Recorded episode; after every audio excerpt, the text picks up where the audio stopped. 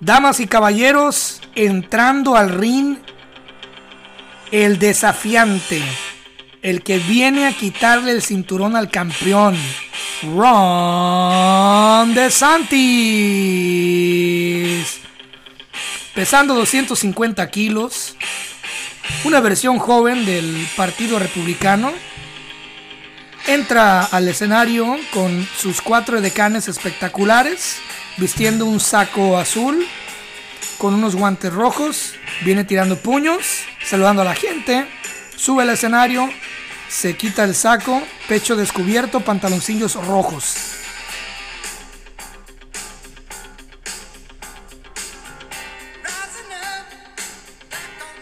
Da un par de vueltas al escenario, saluda a la gente, alza sus brazos en señal de victoria, el sudor escurriendo su frente, listo para la batalla.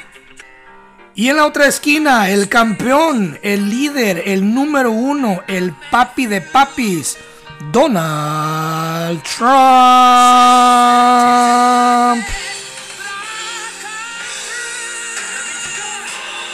Haciendo su paso al escenario con porte tranquilo, recto, cara seria, vistiendo un trajo negro elegante, unos guantes dorados, cabellera espectacular, bien peinada, Sube al escenario con su gorra de maga, se la quita, se la regala a un niño al subir. Se quita el saco, pecho recubierto, vistiendo pantaloncillos dorados. Va hacia su esquina, se quita el cinturón de campeón, se prepara, mira a De Santis con cara de asco, escupe al piso. Las luces se apagan. Que empiece la pelea. Les dije, les dije que esto iba a pasar. Ron DeSantis se destapó, salió del closet electoral y dijo, yo voy por la presidencia de Estados Unidos 2024. Ahora, ¿qué es lo que implica esto? ¿Qué es lo que va a pasar? Cristian, pero a mí me vale madre. Yo, yo estoy en México, estoy en Colombia, estoy en Venezuela, estoy en Argentina. Yo tengo mis propios pedos. Tengo mis propios problemas. O sea, se me escapó una vaca, güey. Mi moto no prende. Me caí del río. Eh, me caí de un caballo, eh, me asaltaron ayer, ¿qué chingados me importa? La, la, presidencia de Estados Unidos, ¿quién quiere ver esa madre? Hermano, hermano, donde sea que tú estés, te digo una cosa, la elección de Estados Unidos es imperdible, porque desgraciadamente, y más que nada en México, está 100% ligado a lo que pasa en Estados Unidos y más allá de lo que pase y de lo que pues signifique para México y para los inmigrantes de todo el mundo lo que llegue a pasar con el próximo presidente de Estados Unidos, sea Biden o Trump o DeSantis.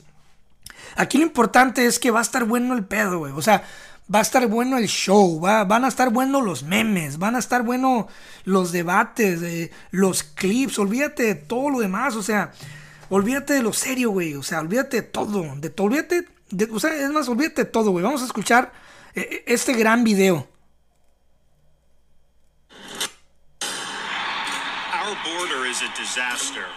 Nuestra frontera es un desastre. Mientras que el crimen infesta nuestras ciudades y el gobierno federal lo hace más difícil para que las familias logren sus metas. Pero el fracaso es una, es una, eh, es una elección. El éxito se puede alcanzar. Y la libertad vale la pena la lucha. Subirte al barco y manejar el barco implica restaurar la sanidad de nuestra sociedad, regresarle la normalidad a nuestras comunidades. Y la integridad a nuestras instituciones.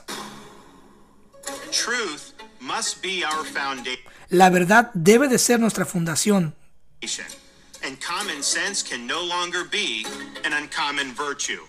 y el sentido común no puede darse el lujo de ser una virtud incomún. En Florida demostramos que se puede hacer. We chose facts over fear, Escogimos los hechos sobre el miedo, education over indoctrination, educación sobre la adoctrinación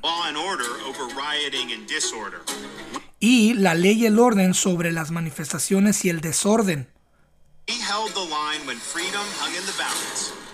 Nosotros mantuvimos, nos mantuvimos en la línea cuando la libertad estaba tambaleando. We showed that we can and must revitalize America. Nosotros demostramos que podemos y debemos revitalizar América.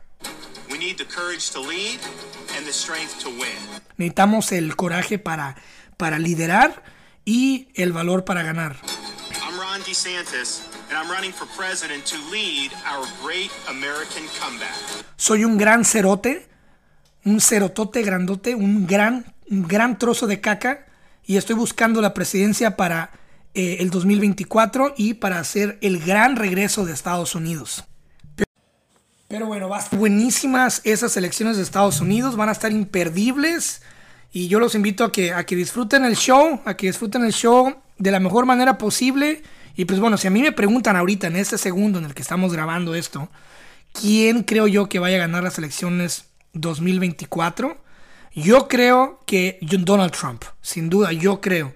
Pero todo puede cambiar, todo puede cambiar. Independientemente de quién gane, de Santis o Trump, créeme que para los inmigrantes y para todos los hispanos va a estar bien jodido. Cualquiera de las, de las, de las, de las dos opciones está jodidísimo. Y lo peor es que si sigue lo que sigue, o sea, si siguen los demócratas en Estados Unidos, va a seguir estando igual como está Estados Unidos, que está muy mal. O sea, si estás pensando en venirte a Estados Unidos de aquí a un año o dos años, no te lo recomiendo. Pero bueno, la gente que vive aquí me entenderá y la que no, hay que checar para que vean lo que estoy diciendo y no le estoy tirando hate a nadie. Pero bueno, ya que lo están pidiendo, Cristian, por favor, no nos hables, no, no hables de Estados Unidos, güey, me incomoda, habla de México. Vamos a hablar de México, pues, chingado. Son las 6 de la mañana y estoy llegando a la audiencia pública que la tengo todos los martes a esta hora. Y ahora te voy a mostrar Qué cómo trabajadora. puedes agendar una cita y cómo se ve una audiencia pública aquí en el antiguo Palacio del Ayuntamiento. Esta vieja da hueva, ¿eh?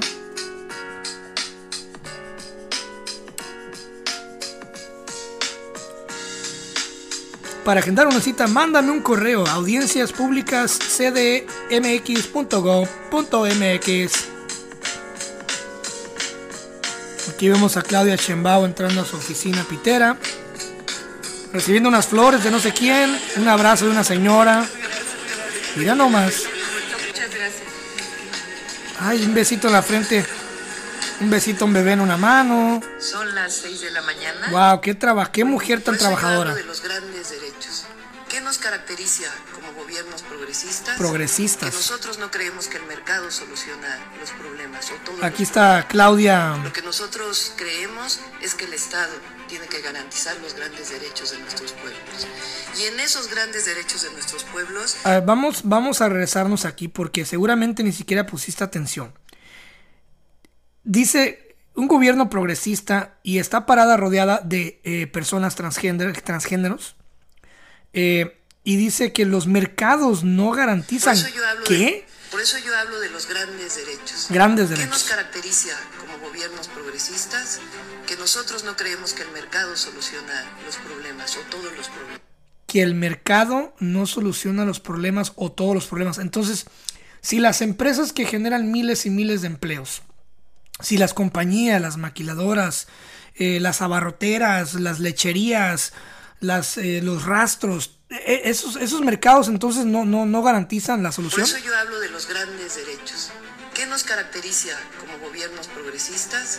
Que nosotros no creemos que el mercado soluciona los Entonces, ¿qué? todos los problemas. Lo que nosotros creemos es que el Estado, El Estado. tiene que garantizar los grandes derechos de nuestros pueblos. Y en esos grandes derechos de nuestros pueblos está también la igualdad sustantiva de las mujeres. Es decir, son parte de, no son excluyentes. Y en la lucha por la democracia, luchamos por la participación de las mujeres en cada esfera de la vida pública. Y llegamos aquí no solo por eh, ocupar un espacio simbólico, sino que llegamos aquí con la esperanza y por eso nos eligieron de lograr transformaciones estructurales. Somos nosotras, sí, las que tenemos un papel protagonista en la Ok, transformación. una de española que tiene que ver. Luchamos siempre, claramente, sin ningún zigzagueo, en contra de cualquier forma de discriminación. Bravo, bravo, bravo. Eh, lo que acaban de escuchar es una persona que se llama Claudia Sheinbaum, que quiere ser presidenta de México. Eh, lo de las mujeres te lo doy, claro que sí. Eh, pero la Ciudad de México sigue sin agua. Tiene muchos problemas esta ciudad. Vamos a escuchar a, a este, a este siguiente caballero muchachón. ¿Usted por qué quiere ser presidente de México? Porque creo que puedo hacer una diferencia y me he preparado muchos años para ello. Puede sonar soberbio, pero me lo estás preguntando. Te lo tengo que decir. Totalmente. Entonces me he preparado 42 años. He vivido de todas las adversidades que te puedas imaginar, desde el sismo 85 hasta la pandemia. Y sí tengo la convicción de que puedo hacer una gran diferencia porque sé cómo hacer las cosas. Y tengo el networking. eh, ahora en relaciones exteriores llevo 5 años. Y eso me ha ayudado mucho también para... Y sabe inglés. dirigentes mundiales, a muchos de los empresarios que nos importan. Entonces creo que todo eso junto pues te da una gran capacidad. Y la pasión por el servicio público, la pasión por cambiar la suerte del país, que México alcance su grandeza, que no tengamos la pobreza que hay. ¿Y por qué cree que es mejor que otros aspirantes de su partido? Porque tengo más experiencia, Uh. sobre todo en la adversidad. O sea, en aquello en donde has tenido que combatir. Es como cuando tú dices, bueno, me voy a subir a un barco. ¿Qué capitán o qué piloto prefieres, no? Pues yo lo primero que preguntaría es, bueno, pues ¿cuántas tempestades has enfrentado? No, pues Cierto. ninguna. Ah, ¿quién más hay? Entonces, yo me la he pasado en tempestades. Y hemos llegado a buen puerto. Yo me la he pasado en tempestades y hemos llegado a buen puerto. Eh, hay otro candidato por ahí, otra, otra esperanza, otra lucecita que quiere ser presidente de México que se llama Dan Alberto, pero la neta, mejor ni te hago perder tu tiempo, güey. Aquí lo importante es que vayas escuchando lo que esta gente está diciendo. Marcelo Ebrard dice que ha estado en todas las tempestades de México. Fue gobernador de, de la Ciudad de México. Eh, perdió una elección contra Andrés Manuel en el pasado y el Andrés Manuel lo jala para que sea eh, su, su cónsul, ¿no? Este eh, vato va- está viajando por todo el mundo, sabe inglés, sabe palabras modernas como networking, que significa conexiones de otras con otras personas, con un fin de algo. Eh, es una persona que conoce a todos los dirigentes del mundo, que ha ido en representación de México a, lugares eh, complicados y que se sentó a negociar con Trump, a bajarle de huevos a Trump y a negociar, negociar ciertas cosas y que también encaró a este eh, eh, senador que estaba diciendo que debían de invadir a México y bueno, eh, no sé ustedes, yo creo, si ahorita me preguntan, ¿quién creo yo que puede ser el presidente de México en el 2024? Yo creo que sin duda sería eh, Marcelo Ebrard, pero antes de que te emociones por Marcelo, o te emociones por la Claudia, o, o te emociones por no sé quién sea que vayan a, sacar del pinche eh, partido del PRI o del PAN o qué sé yo, quiero que quiero que analices este pequeño audio. Este audio que te voy a poner es de un video que yo le hice captura de pantalla. Eh, van dos personas de un partido caminando por la calle grabando en vivo. Que no sé por qué los, los, los candidatos hacen esa madre, o sea, no sé, pero bueno. Eh, van grabando en vivo, van como caminando, son una flotilla de cuatro cabrones. En medio va un gordito, que me imagino que es el candidato, porque se ve que tiene todo el perfil de ratero. Eh, y a un lado de él va como una secretaria. Y van como caminando y saludando a los, a los, a los, a los, a los negociantes, ¿no? Llevan las camisas del partido y van caminando. Es en El Salvador y también allá se hacen al mismo tiempo casi que México las elecciones. Entonces ahorita todos sabemos de que no son tiempos de elección. Pero si tú vas por la calle, güey, y ves que vienen una flotilla de seis cabrones con las camisas de Morena o del PRI o del PAN y vienen saludando a la gente y vienen tomando fotos y se vienen tomando selfies, vienen pisando charcos, vienen besando perritos con sarna, güey, vienen abrazando a las abuelitas, eh, vienen regalando eh, pancartas y folletos. ¿No se te ocurre a ti pensar o no te da la idea de que están en campaña, güey? Entonces te voy a poner este video, este audio para que lo escuchen y para que veas las lo mucho que le vales tú como pueblo a, a estas personas. O sea, las sectarias de verga que les vales tú a estas personas. Quiero, quiero, quiero que escuches a este señor que mira a estos cabrones que vienen y se les acerca con una inquietud ciudadana. ¿Le, le puedo hacer una pregunta? Dígame. Dígame. Eh, yo soy de los madriles. Ajá. Entonces, ¿en qué campaña andan ahorita? ¿Campaña? ¿Sí? ¿En qué campaña anda ahorita? Y aquel dice, ¿campaña? Pero andamos en campaña. No. No andamos en campaña. ¿Y las camisas? ¿Y los volantes? ¿Y los siete escoltas? ¿Y las 20 cámaras grabando en vivo para todas las redes sociales? ¿Qué son? ¿No? ¿No? No. Pero sí, yo soy de los madriles y bueno, pues. Pero sí, me vale madre, tengo un problema y atiéndeme porque eres aparentemente, pues, algo tienes que ver con la puta política. Sí necesito de que nos ayuden con, con la calle. Ok. Necesito que me ayuden con la calle. Inmediatamente este güey levanta el dedito y hace la seña a los escoltas a que se acerquen a quitarle a este eh, pedazo de caca de enfrente, este, este chicle, esta asquerosidad. ah, ¿Cómo se le llama? Ah, este pedazo de pueblo, quítamelo de encima, por favor. Hablemos con el referente, yo voy a ver eso. Hablemos con el referente y yo voy a ver eso. Ni siquiera le preguntó de qué sector es, de qué colonia, nada, nada, nada. Porque mire, ve, Mira, me vale madre tu referente. Mira, la calle de, de los madriles está deteriorada. la calle de los Madriles está deteriorada. Y bueno, pues ya vienen los inviernos. Ya vienen las lluvias, güey. Eh, y estás en los Madriles, andas caminando en las calles, las estás viendo. ¿Qué? Y tenemos... ¿Tú te ubicas cuál es? Y voltea a la, a la escolta y tú le dices, ¿tú sabes de dónde es este pedazo de mierda? Tú, tú, tú lo ubicas porque yo no sé ni dónde estoy. Estás en los Madriles, güey. O sea, estás en la colonia con el problema y ni siquiera sabes dónde está este güey porque para ellos la realidad es, es otro show, güey. Tenemos, este... Entes mayores, pues. Tenemos ancianos. Sí. Déjeme hablar con el director Déjame hablar municipales y pasar. Con el director de obras municipales, pero le acabas de decir a tu escolta que si él ubica dónde están, porque él no sabe dónde está. ¿Cómo vas a hablar con el jefe de directores, eh, de, de jefe de obras municipales, si no sabes dónde estás? Caso. Yo le voy a pedir la foto a él. Lo vamos a... Eh, por favor. Y se le acerca a la escolta, le agarra el hombro así fuerte, le apachurra el hombro al señor y le dice, lo vamos a hablar. Y como que lo empieza a sacar de la toma. Por favor, porque mire... Por favor, yo- quítate, hablamos con... con Gracias, la- la Ah, gracias. y se ríe, le da una palmadita en el, en el hombro. Y el gordo hace así como que, como que se hace para un lado, así como que, ay, no quiero tocar a este pinche obrero de mierda, así. Se hace a un lado y, y lo deja hablando con una escolta, güey. Pues sí. Ah, pues sí, dice, güey, ah, pues sí, fíjate un pinche loquito que se arrimó. Pues sí, eh, vino a darnos una problemática. ¿Cómo se le ocurre a este güey venir a hablarme de un problema social cuando yo nomás quiero caminar por esta calle, que me graben live y ya? Es nomás para que veas las 40 hectáreas de reata que uno como poblador le vale a estos cabrones. O sea, es increíble esta madre, es sumamente increíble. Así que reflexionemos, dejemos de estar santificando políticos, por favor, por favor.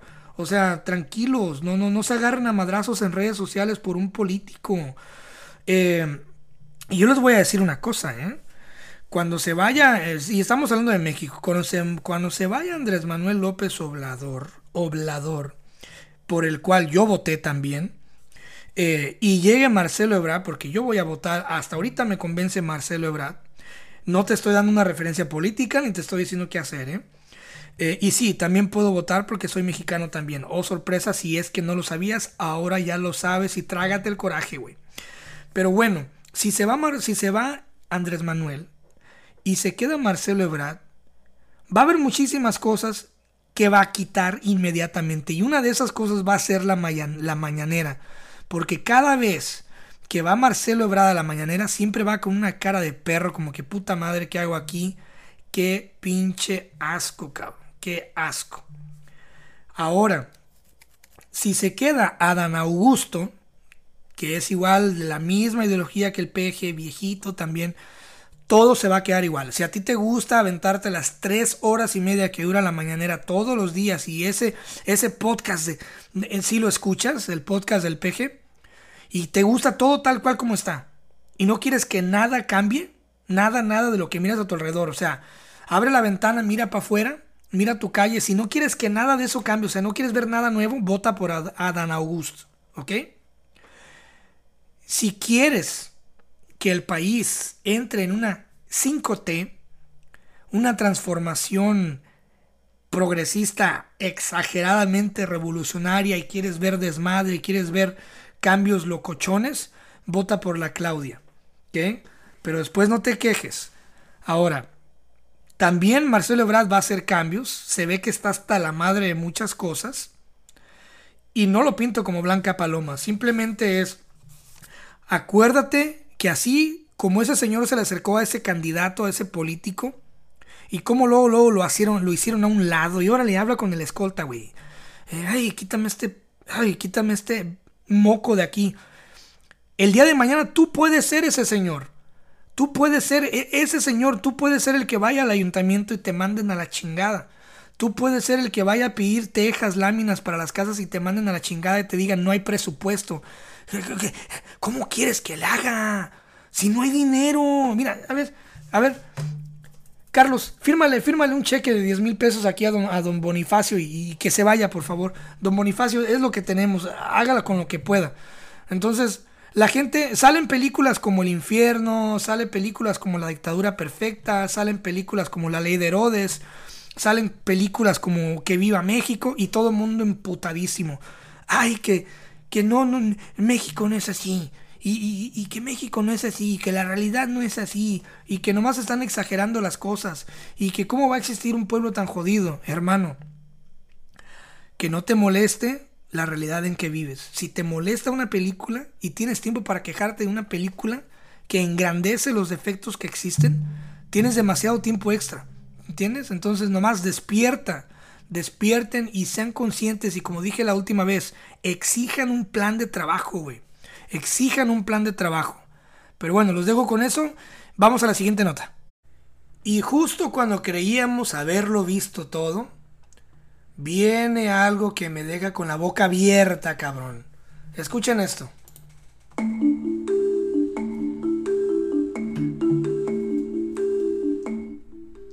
Un bebé fecundado con ADN de tres personas ha nacido en el Reino Unido después de que los médicos utilizaran un innovador procedimiento con el objetivo de evitar que los niños hereden enfermedades incurables, publicó el periódico británico The Guardian. Ok, hasta ahorita va a toda madre. Imagínate, imagínate que, que podamos evitar el hecho de que los hijos salgan con autismo, eh, que es muy común, sobre todo por toda la contaminación que hay en el aire en ciudades urbanizadas como Monterrey, como Guadalajara, como la, Ciudad de México, León, Guanajuato, y todas esas ciudades donde hay maquiladoras y todos estos químicos y em, flotando en el aire, ¿no? Que, que los consumimos, obviamente esto tiene afectaciones en el ADN. Pero hasta ahorita va muy bien, imagínate que podamos solucionar todo este rollo, ¿no? Que, salgan los, los, niños con cero autismo y con cero posibilidades de síndrome de Down. Eso, eso va muy bien hasta ahora la nota.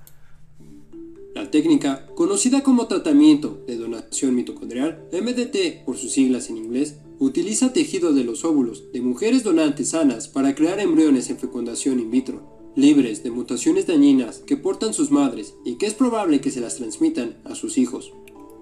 Debido a que los embriones combinan el esperma y el óvulo de los padres biológicos con diminutas estructuras similares a bacterias llamadas mitocondrias del óvulo de la donante, el bebé resultante tiene ADN de la madre y el padre, además de una pequeña cantidad de material genético, alrededor de 37 genes de la donante.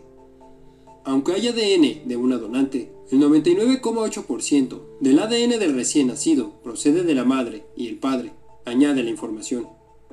La investigación sobre MDT, que también se conoce como terapia de reemplazo mitocondrial, MRT, fue iniciada en el Reino Unido por médicos del Centro de Fertilidad de Newcastle el proceso de Newcastle consta de varios pasos. Primero, el esperma del padre se usa para fecundar los óvulos de la madre afectada y una donante sana. Después se extrae el material genético nuclear del óvulo de la donante y se reemplaza con el del óvulo fertilizado de la pareja. El óvulo resultante tiene un conjunto completo de cromosomas de ambos padres, pero lleva las mitocondrias sanas de la donante en lugar de las defectuosas de la madre. Después se implanta en el útero. Las personas heredan mitocondrias de su madre, por lo que las mutaciones dañinas pueden afectar a todos los hijos. Para las mujeres afectadas, la concepción natural suele ser una incertidumbre, ya que algunos bebés pueden nacer sanos porque heredan solo una pequeña proporción de las mitocondrias mutadas, pero otros pueden heredar mucho más y desarrollar enfermedades graves, progresivas y a menudo mortales. Esto es súper interesante, pero ¿qué creen? Ya nació en México. Obviamente México tenía que ser el país prueba piloto. Ya, ya nació el primer el primer conejillo de indias, el primer bebé con genética de tres papás, güey. Tres papás, imagínate esa madre. Tres papás. Un bebé con tres padres. Lo que parece imposible es ya una realidad gracias a una controvertida técnica de reproducción asistida que emplea ADN de tres progenitores distintos. Según la revista New Scientist, el pequeño tiene cinco meses, se llama Abrahim Hassan y nació en México. México, a huevo. En ese país fueron tratados los padres del niño de origen jordano por un equipo de médicos estadounidenses liderado por el doctor John Sang, dado que el método de... Padres de Jordania, médico chino, niño nace en México. Aquí hay mucha gente internacional involucrada, pero ¿por qué? transferencia pronuclear usado está prohibido en Estados Unidos. La técnica permite a progenitores con mutaciones genéticas raras concebir hijos sanos y fue aprobada en el Reino Unido en 2015. Gracias a ella, la madre del niño portadora del síndrome de Leigh pudo concebir a Abraham. Aunque ella estaba sana, su ADN mitocondrial es portador de este desorden mortal que afecta al sistema nervioso en desarrollo, razón por la que perdió a dos bebés anteriormente. El doctor Sang introdujo variaciones en la técnica para respetar las creencias religiosas de la pareja. Retiró el núcleo de uno de los óvulos de la madre, lo insertó en el óvulo de la donante del que ya se había retirado su propio núcleo y se fertilizó con el esperma del padre. De esta manera se crearon cinco embriones, de los que solo uno se desarrolló normalmente y de él nació el bebé Abraham. O sea que de cinco solamente uno funcionó. Los expertos en embriología creen que este logro debería impulsar el progreso de estas técnicas en todo el mundo, y mientras el equipo médico se prepara para explicar sus hallazgos en un congreso en Salt Lake, en Estados Unidos, que tendrá lugar en un mes. Güey, imagínense que cuando presenten al niño, que llegue el pinche morrillo con un brazo blanco, un brazo moreno, canas en un lado de la, en un lado de la cabellera, güey, un ojo verde, un ojo azul eh, sí chimuelo, güey, y hablando en francés y después en lenguas, güey, que nadie entiende. y que le digan, oh, eh, eh, él está bien, y que diga... Pero bueno, ¿cómo se hace un bebé? Eh, ¿Cómo crear un bebé con tres padres y por qué?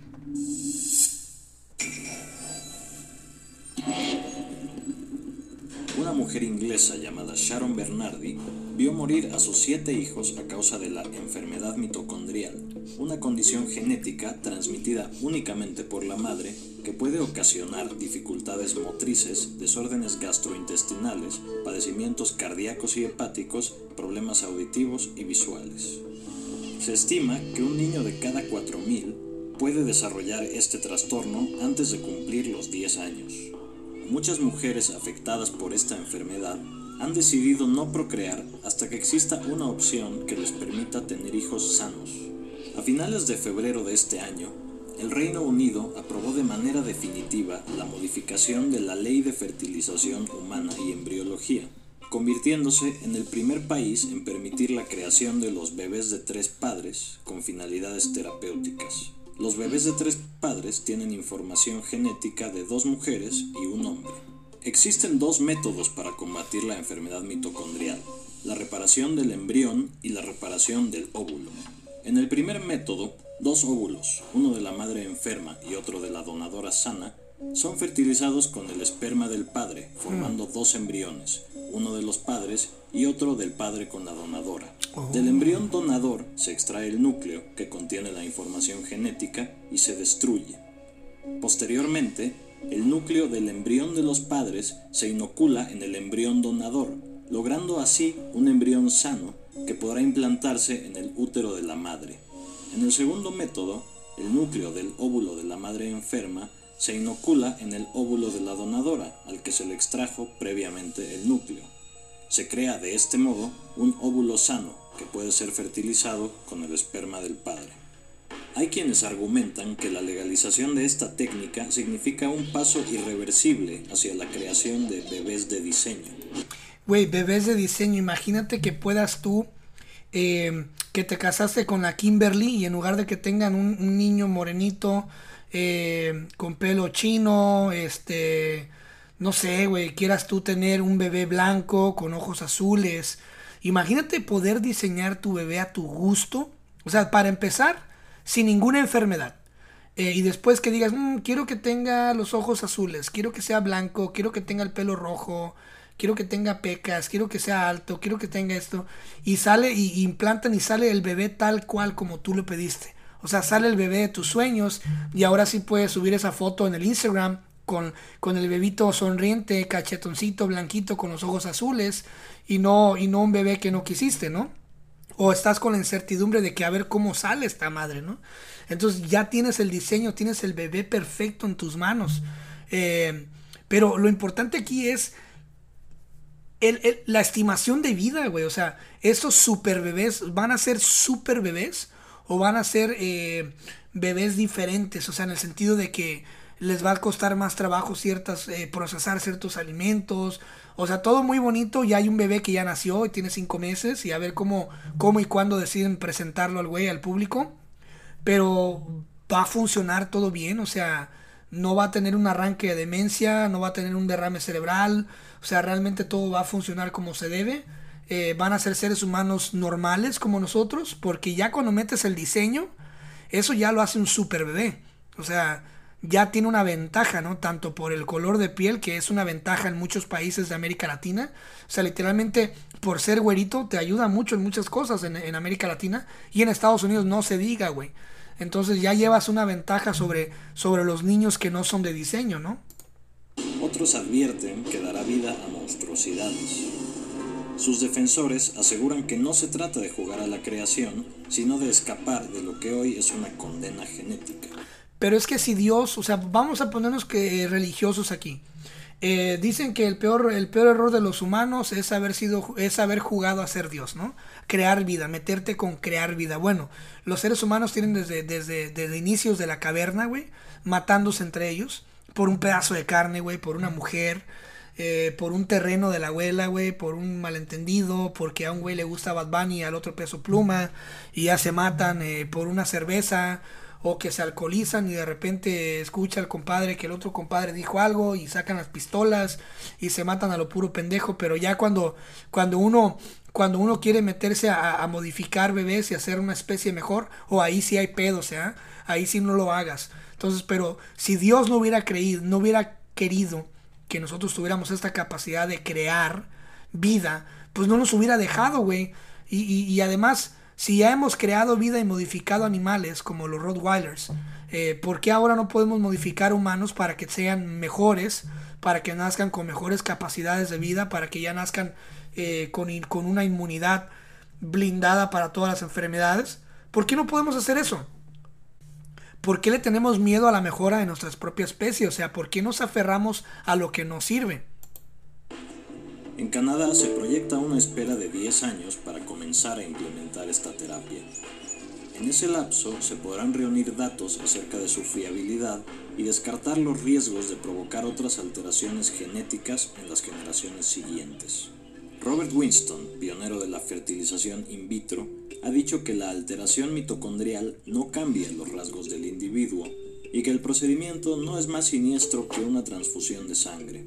La terapia mitocondrial presenta dilemas éticos que han existido en otros momentos de la historia de la medicina.